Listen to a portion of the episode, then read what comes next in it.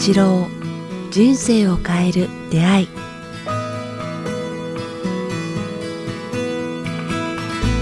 こんにちは早川洋平です。北川八郎人生を変えるで北川先生今日もよろしくお願いします。あよろしくお願いします。さあ、えー今回はリスナーの方からのご質問をいただいています。小学生と、えー年少男児を絶賛子育て中です。あ、10歳。えー 主人と自分の子育てが、え方針が合ってなくて日々やきもきしています。え主人は仕事人間で家に仕事を持ち帰り夜も仕事。朝は5時に起きて資格取得の勉強をし、すごいですね。週末も自分の勉強の時間に当てて子育てにはほとんど参加していません。えそこまで仕事や勉強に打ち込めるのもすごいとは思いますが、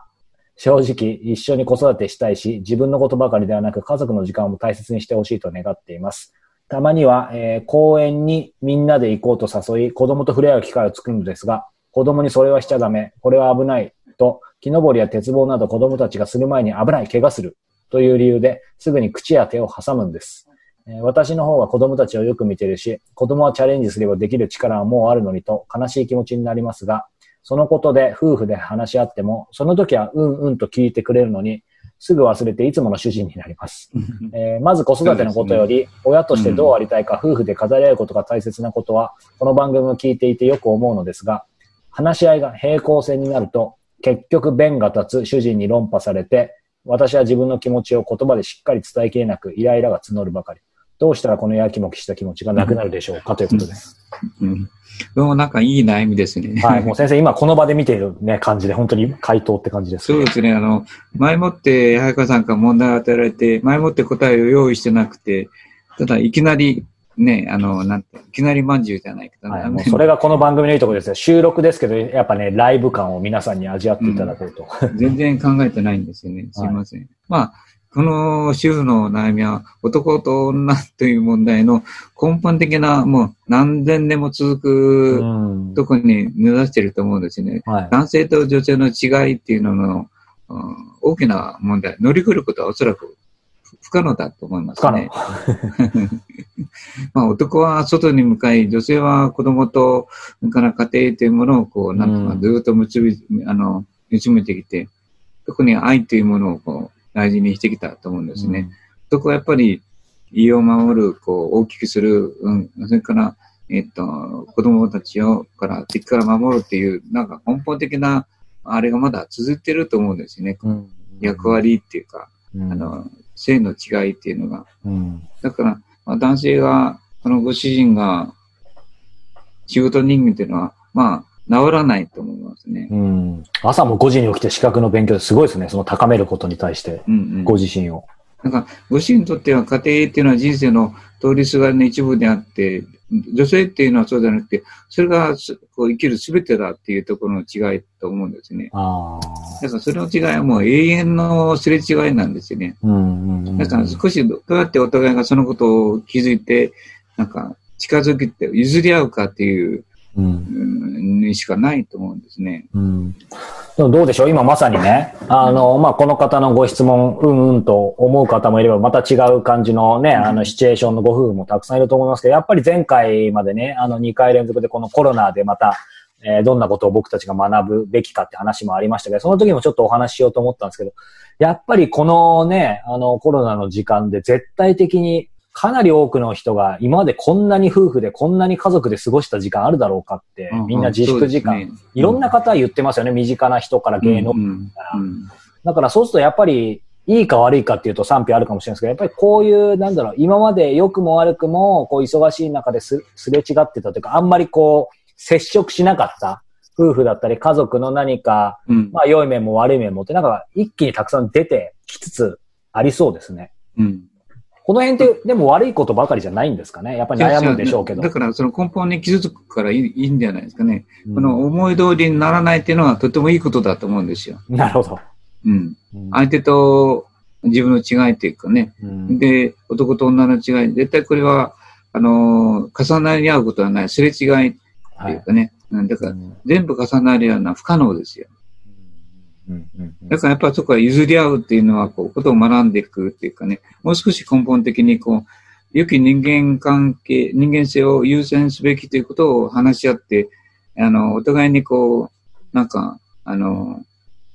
うん、戦わないっていうかね、相手を支配しない。で、自分だけの思い通りに生きていかないっていうことを、こう、譲り合うっていうことの気づきをどれだけできるかっていうことですよね。うん、で、多分このご主人も、このあの女性も、あの性格はいろいろ学んだとして話し合っても、自分の趣味とか生き方とか、あなんか、あの、せあなんていうか、寝る時間、食べるものの時間、あらゆることの、あれば重なり合うことはないと思うんですね。ほとんどは重なり合わないし、違うと思うんですね。それを強引にこっちに持っていくことは、不可能。人間は変わらないと思うんですね。うん、あの、私もそうなんだけど、悟っても、悟っても僕の中にある人間性、ヒトラーは消えないし、はい、から好みも相手の人に合わせるっていうことはないんですよね。うん、多分、早川さんもそうだと思うんです。奥さんからいろいろ教えてもらうけれども、やっぱり自分の本来のお酒が好きとか、油物が好きとか、朝早く起きるか、あの、なんもしくはゆっくり寝るか、それから本が好きとか、うん、絵が好きとか、この音楽音楽が好きとかいうのは、多分、学んだも、あの、なんかね、相手に同化することはないと思うんですよね。全く同じってありえないですよね。うん。そのことをまず、こう、全く同じで、重なり合って共通して生きていくというのはありえないっていうことを、まず確認するっていうことだ、大前提としてね。うんうん。うん、そして、その中でこう、じゃあどうするかって言ったら、お互いにその、それは変わらない。まあ、何でしてもそうですよ。悟りをいても、うん、まあ、その人の人生と、まあ、あの、生まれついた時の環境を変えることはできないんですよね。環境から得た影響っていうのは変えることはできない。うん、でも、できるのは、少し幅を広げることはできるんですよ。幅を広げるうん。あの、許すことや、取り入れることや、なんか見る、あの、対人関係の裏、表ばっかりか見ないで、少し横から見る。後ろにある意味を考えるとかいうようにして、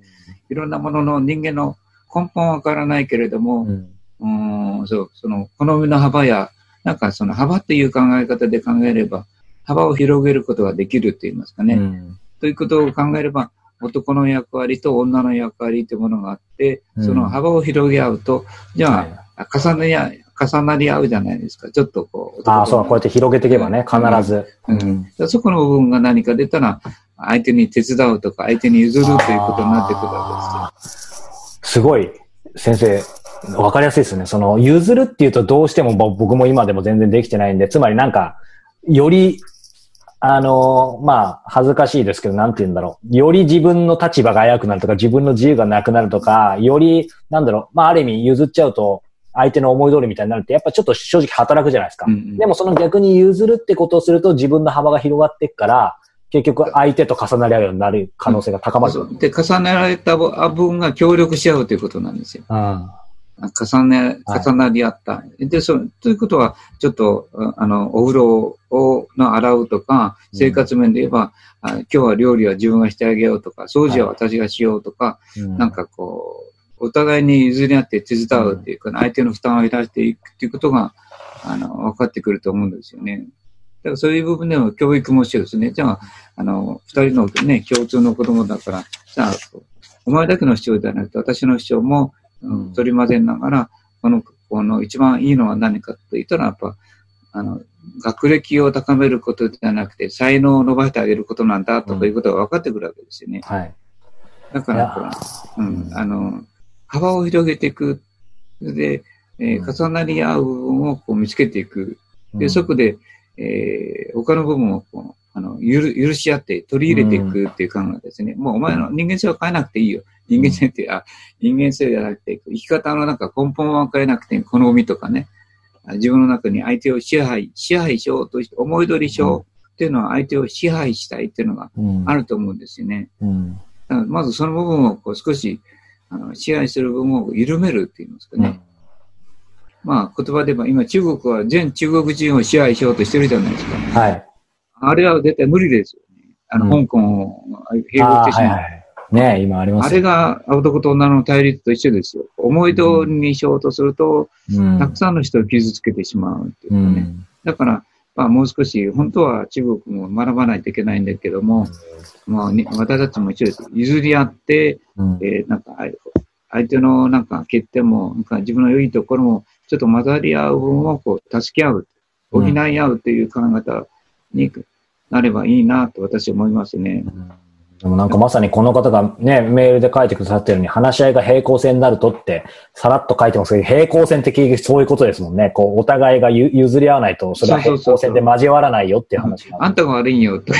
あんたが変えなさいとか言っても、それは変わることはできないんですよ。本当に。に相手が全て悪いのか、あ過ちはあんたにあるのか、自分が一番正しいのか、腹が立つそのことが本当に、うんえー自分にとって家族にとっていいことなのかっていうことをこう、ちゃんとこうね、う書いてから、はっきりと譲り合わないといけないんじゃないですか。だから中国も香港もそうですけど、戦い合ってるから、まあ、本当に中国は今一番正しいのか、香港が悪いのか、すべて過ちはお前にあるのかっていうことはないと思いますね。うん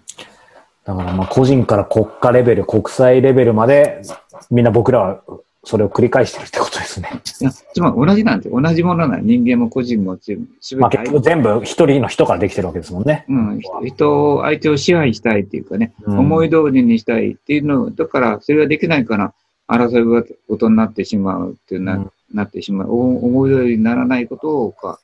うん。だから今、あーこの方も中国も中国のことはないんだけど、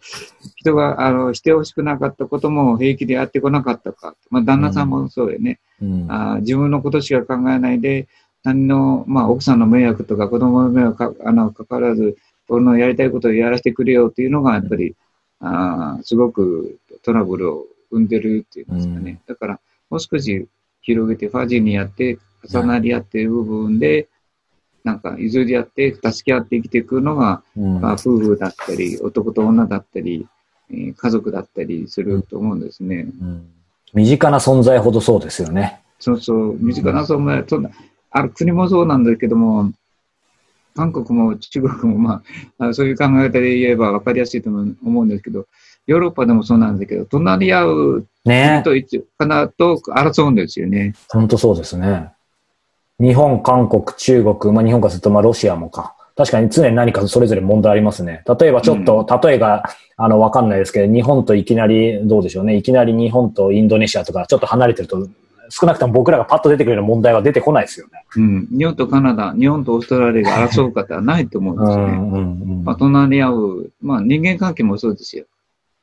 近い確かに人とあの争うんですよ。とと一番近いのは家族と夫婦ですよね。うんうんうん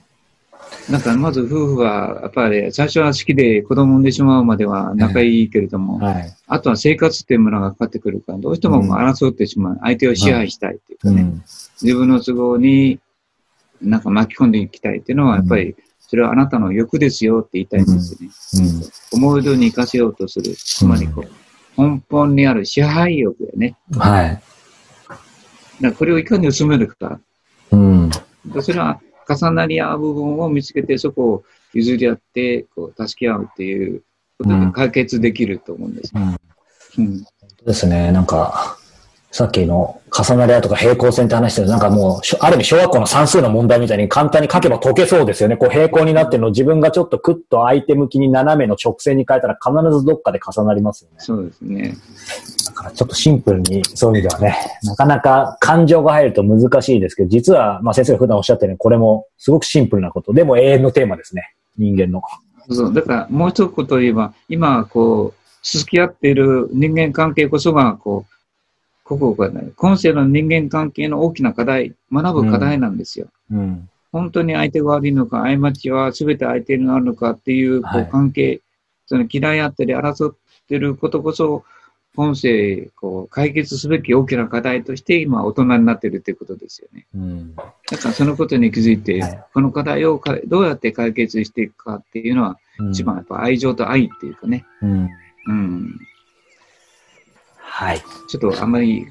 込みすぎるかな。いやいやいやいや、すごくまた考えさせられました。はい。さあ、えーこの番組では皆様からのご質問、ご感想を募集しております。えー詳しくは北川先生のホームページ、もしくはメールアドレス、えー北川アットマーク KIQTAS.jp、北川アットマーク KIQ アルファベットの Q、TAS.jp までお寄せください。北川先生、今日もありがとうございました。ありがとうございました。